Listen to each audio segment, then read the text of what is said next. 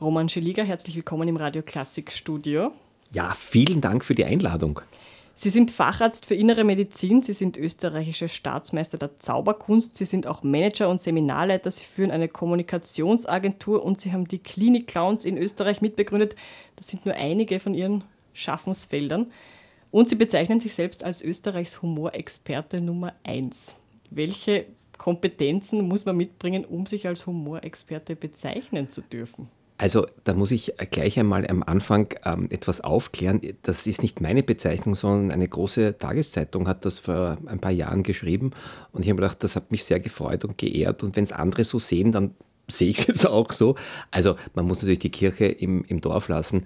Ich glaube, es gibt viele humorvolle Menschen, die versuchen, andere Menschen mit, mit Fröhlichkeit, mit, mit Lachen anzustecken.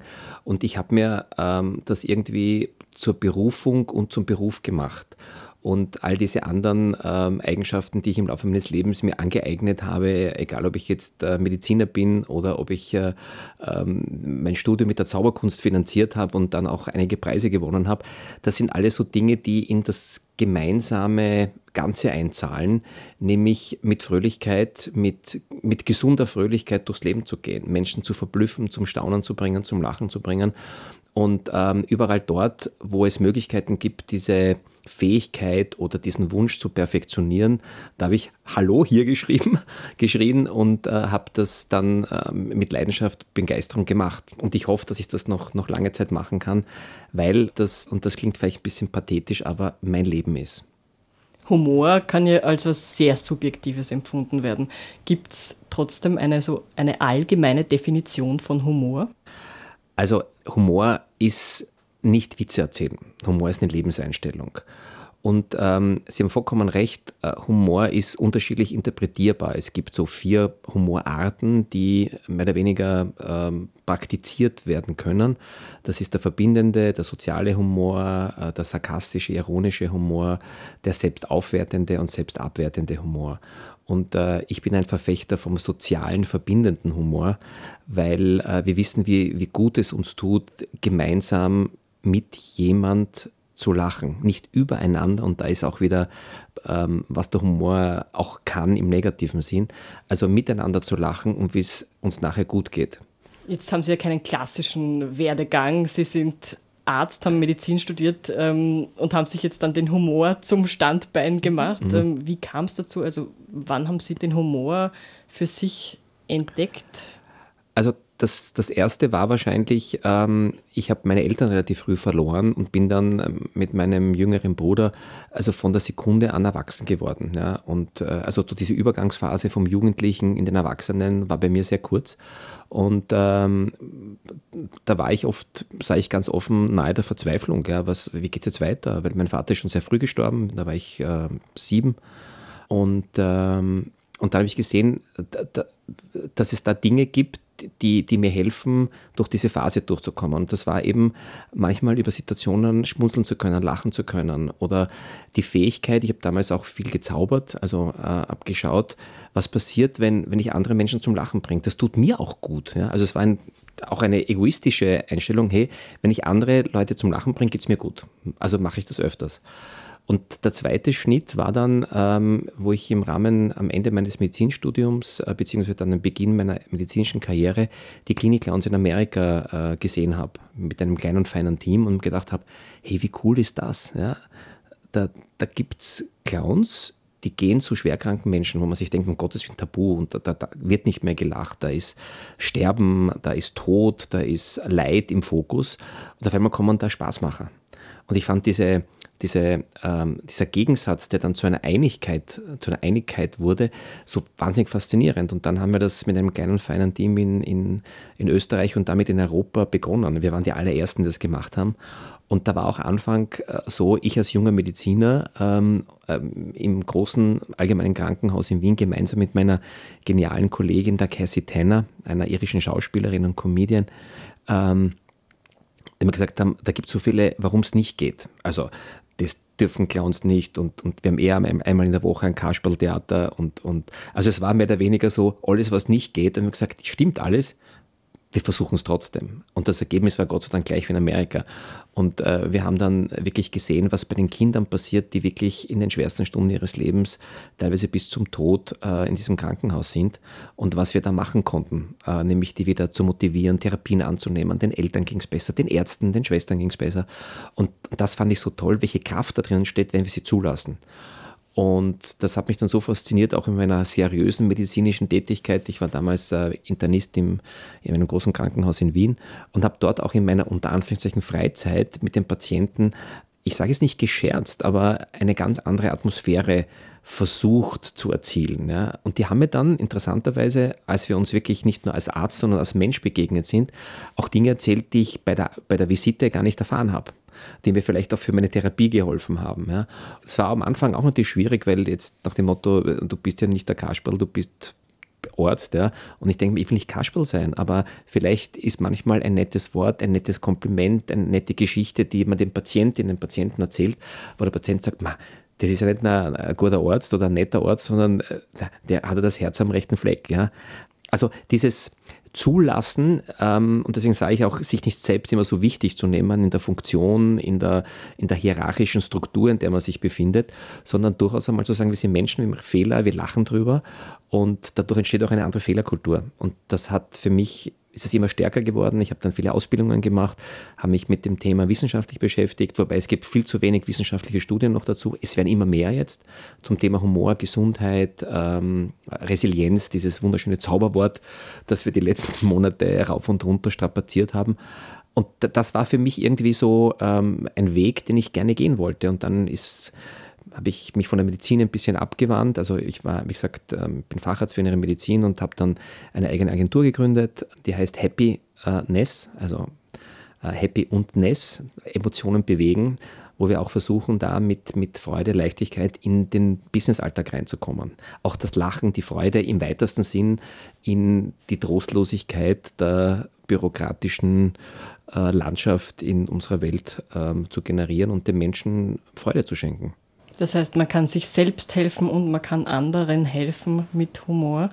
Woher haben Sie Ihren Humor? Haben Sie den von den Eltern oder ist das was, was sich auch entwickelt hat? Ähm, haben Sie auch andere Inspirationsquellen? Also woher würden Sie sagen, kommt der Humor, der Sie heute ausmacht? Also ich glaube, es ist so etwas, wenn man äh, mal mit dem Humor sich beschäftigt, dann wird man süchtig danach. Und dann holt man sich alle Quellen, die es nur irgendwie geht. Ja? Weil man einfach sieht, ähm, ich, ich, ich kann jetzt sagen, mir geht's gut oder mir geht's nicht gut. Ja, Optimisten und Pessimisten haben gleich oft recht. Nur Optimisten geht es besser beim Recht haben. Der, der, Karl Valentin hat was Wunderbares gesagt. Er hat gesagt, ich freue mich, wenn es regnet, denn wenn ich mich nicht freue, regnet es auch.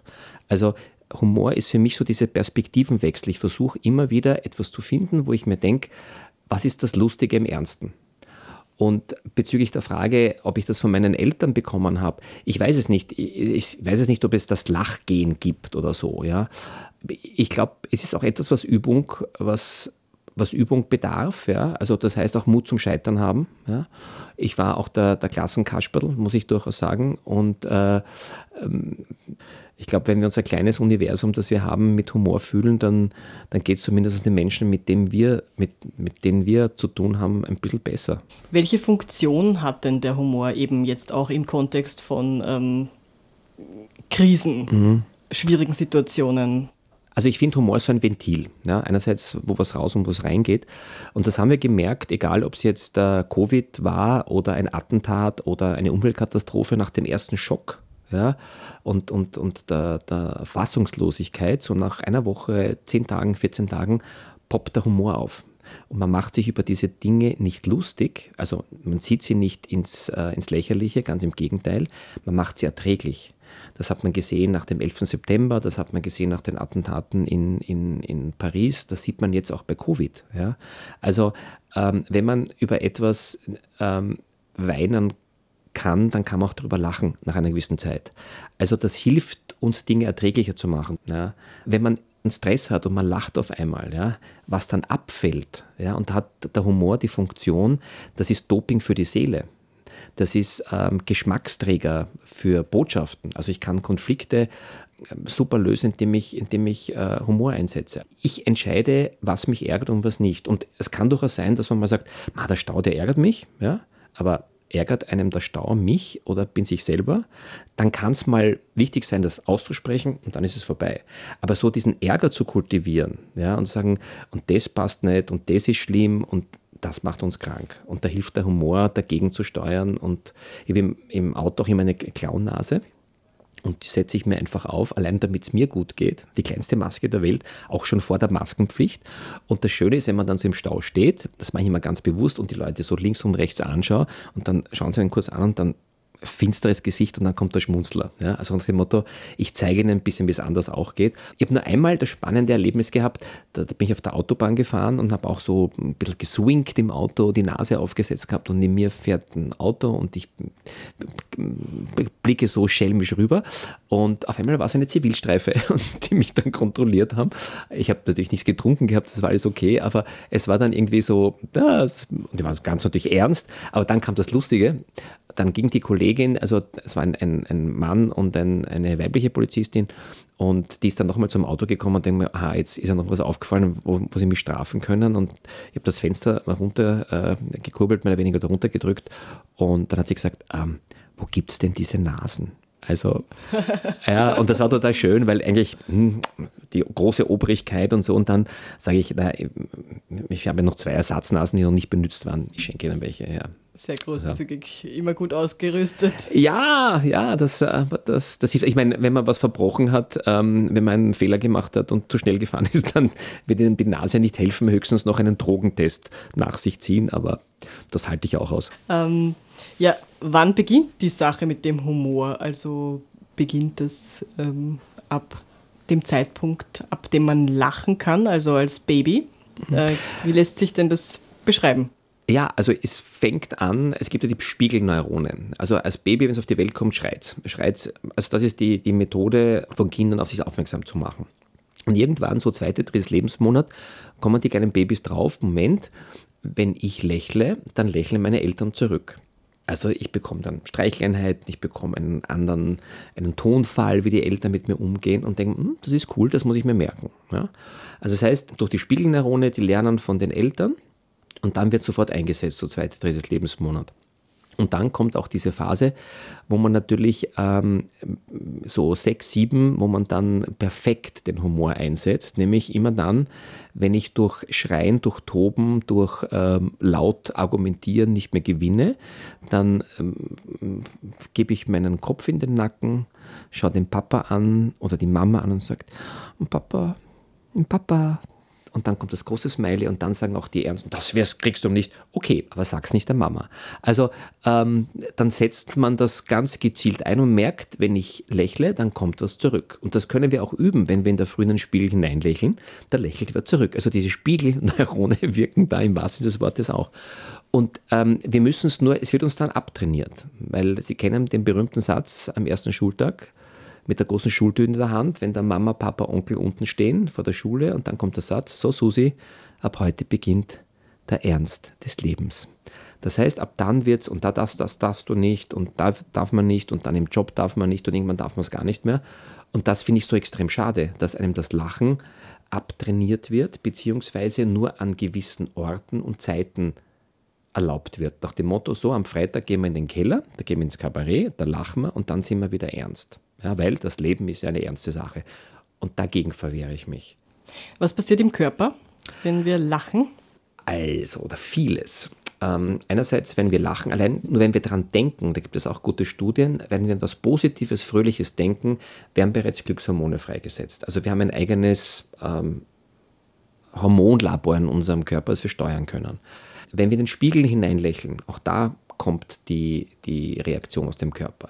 Was macht der Humor, ähm, wenn wir lachen? Die Durchblutung wird verbessert, die Stresshormone werden gesenkt. Also Glück, Glückshormone nach oben, Endorphine äh, nach oben, äh, Adrenalin sinkt dadurch, weniger Herzinfarktrisiko, Verdauung wird optimiert. Man hat in einer großen Studie herausgefunden, dass wenn die Leute viel lachen, die Schmerzempfindlichkeit nach oben äh, reguliert wird. Das heißt, die haben weniger Schmerzen. Hm? ähm, dann hat mir dann lustige Filme gezeigt und dann auf einer Skala die Schmerzen, die sie gehabt haben, äh, zu bewerten und die waren wesentlich weniger. Ähm, was macht es noch? Man, schlaft, man schläft besser. Ja, und allgemein die Psyche. Also das heißt, ähm, ich gehe viel begeisterter in Situationen herein, die herausfordernd sind. Das Immunsystem wird gestärkt, auch nachweislich. Und humorvolle Menschen, auch eine Studie, ich glaube von der Uni Münster, war, ähm, dass humorvolle Menschen signifikant sechs bis sieben Jahre gesünder älter werden. Also nicht nur älter werden, sondern gesünder älter werden. Die das wirklich jetzt kultivieren, die das trainieren, die das einsetzen. Und ähm, ja, also weniger Arztbesuche, mehr ins Kabarett gehen oder halt äh, Humorseminare machen. Jetzt gibt es aber Menschen, die empfindet man als humorbefreit. Sie bieten aber zum Beispiel Kurse an, in denen man Humor lernen kann. Heiterbildung heißen die. Mhm. Ähm, wie kommt es, dass jemand zum Beispiel keinen Humor hat oder einen versteckten? Ähm, lernen wir den Humor, beziehungsweise können wir ihn auch später noch lernen, wenn wir ihn eben nicht als Kind beigebracht bekommen haben? Also wir können ihn einerseits wiederentdecken, wenn wir ihn ausgeblendet haben aus unserem Leben. Auf der anderen Seite, auch das muss man akzeptieren, es gibt Menschen, ähm, die sind humorbefreit und die fühlen sich damit gut. Das sind so auch so die, die Hypochonder, gibt es ja in der Medizin, die gibt es auch im, im Humor-Thema. Das sind die, die, die fühlen sich nur gut, wenn es ihnen schlecht geht. Also die, die haben ihre eigene Welt und das passt. Und ich habe ein paar Mal versucht, wirklich diese ähm, Humorverweigerer so mit Begeisterung und, und Engagement unter Anführungszeichen zu bekehren. Probier es mal aus. Und das ist mir bei manchen gar nicht gelungen. Das musste ich auch akzeptieren. Also es gibt Menschen, die sagen, okay, Humor, ja, wenn es passt, aber sonst mag ich eher nicht.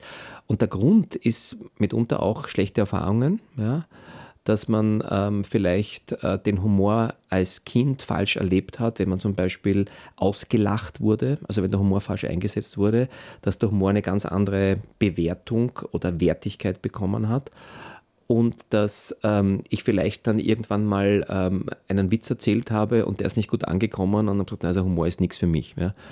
Das kann durchaus sein, in meinen Trainings und ähm, Seminaren versuche ich die Leute einmal den Humor spüren zu lassen, was ein guter Humor ist. Also und dann schaue ich mal, wo sind die Triggerpunkte bei den jeweiligen Seminarteilnehmern und sagen, da fange ich jetzt bei dem an. Ja? Und ich gebe ihnen so ein paar Übungen mit, wie sie es im kleinen, geschützten Rahmen mal ausprobieren können. Weil jemand sagt, na, wenn ich das mache und das wäre peinlich.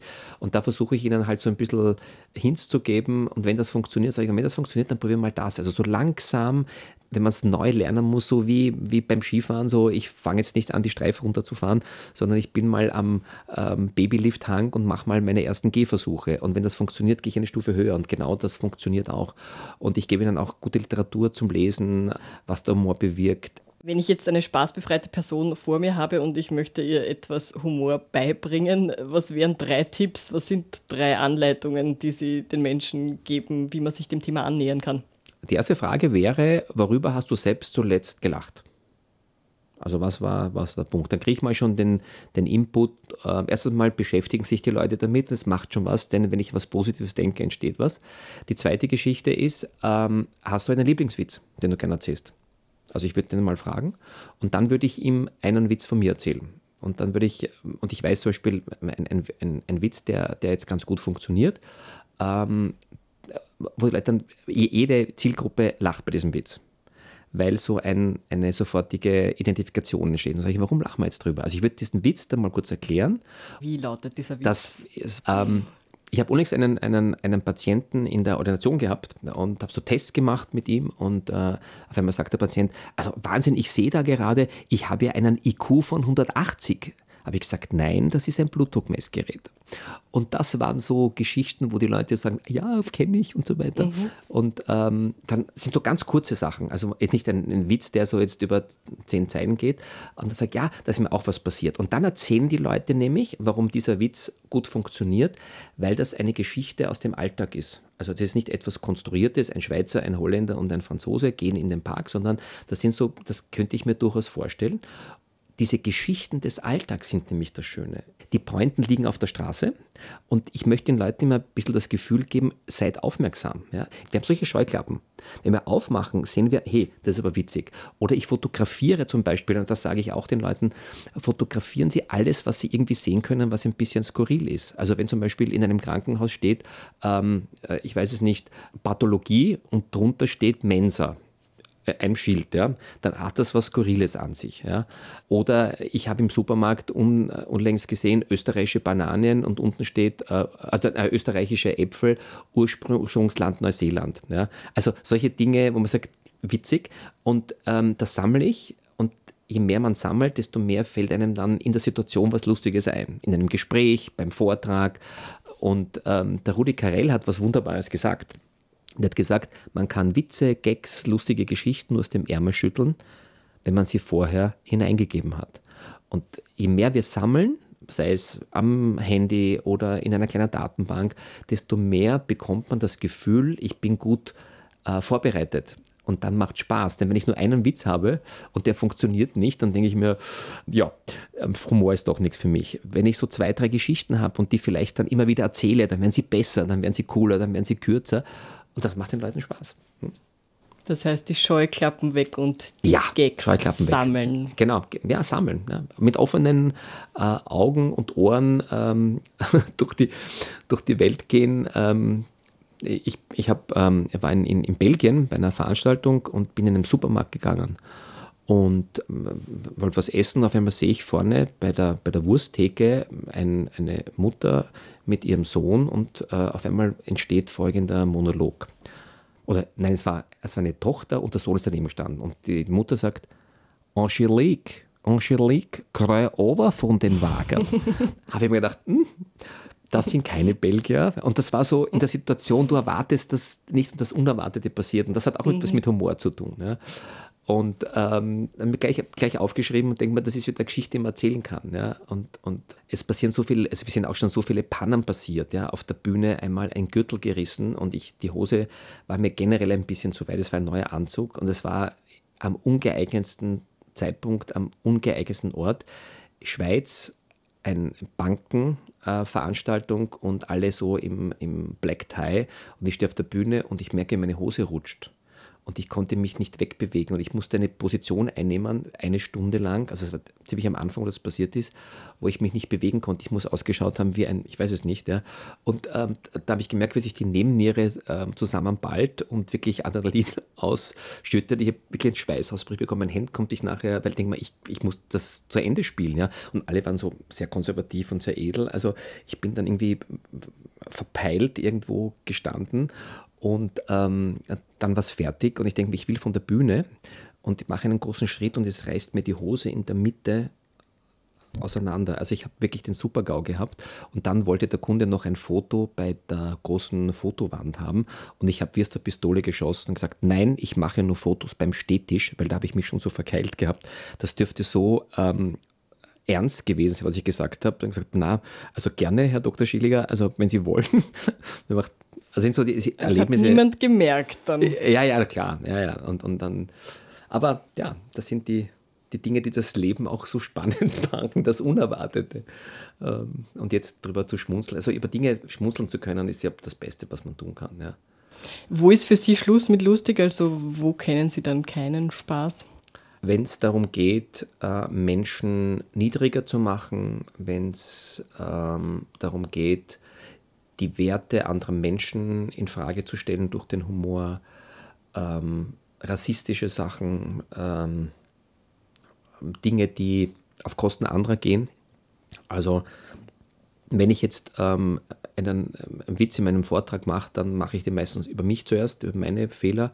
Und wenn ich über mich gelacht habe, kann ich durchaus einmal ähm, über, über Klischees, Mann-Frau-Verhältnis äh, mal Beispiele liefern, wo sich jeder wiederfindet, aber immer so, dass sie es nehmen können. Also, dass man nicht sagt, was, was erlauben sie sich da, sondern man sagt, ja, ja da hat er schon recht. Ja. Und das ist so dieses mit Augenzwinkern zu machen und vor allem dieses über jemand zu lachen, da sind sogar schon Morde passiert, ja, jemand auszulachen. Äh, und das ist gerade im, im, im, im, beruflichen Kontext sehr wichtig, weil wenn der Chef oder die Chefin einen Witz macht, dann müssen alle mitlachen, weil ich setze meine Macht ein, damit du es lustig findest und das finde ich geht gar nicht. Wenn ich einmal kein Gegenüber habe und trotzdem lachen will, funktioniert das auch oder brauche ich immer jemanden dazu? Gute Frage, habe ich noch nie gestellt bekommen, finde ich super. Ähm, wahrscheinlich geht's, aber so allein lachen durch selten. Ich, ich weiß nicht, wie es Ihnen geht, aber, aber ähm, also so, obwohl jetzt, nein, wir sind auch da, aber ich, ich lache manchmal also es stimmt nicht. Manchmal, wenn mir was einfällt, ja, so spontan, dann, dann schmunzel ich schon und denke mir, hoffentlich sieht mich jetzt keiner, wenn ich einfach da sitze und einfach für mich hinschmunzel. Aber ich glaube, es braucht, Humor braucht immer so ein, ein Miteinander, glaube ich. Also schöner ist es gemeinsam. Das ja, ist ein gutes Fall. Schlusswort. Roman Scheliger, vielen Dank für den Besuch im Studio und einen humorvollen Sommer. Ja, vielen Dank. Ja, und ähm, viele lachende Gesichter, die Sie begegnen.